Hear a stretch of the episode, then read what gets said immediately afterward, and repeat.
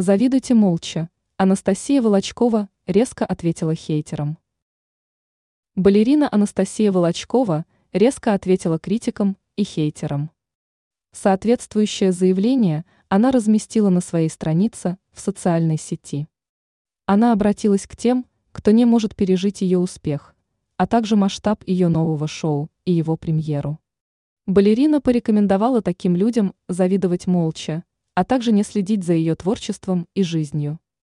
При этом она призвала критиков надеть пуанты и также выйти на сцену. Тогда, по ее словам, они смогут помериться талантом, успехом, навыками и красотой.